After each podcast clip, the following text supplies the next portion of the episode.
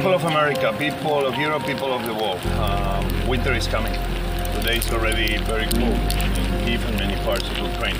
But we are not afraid when such people like Jose, like you, American people, when you are near us, when you support us, we don't afraid and don't think about this bad winter.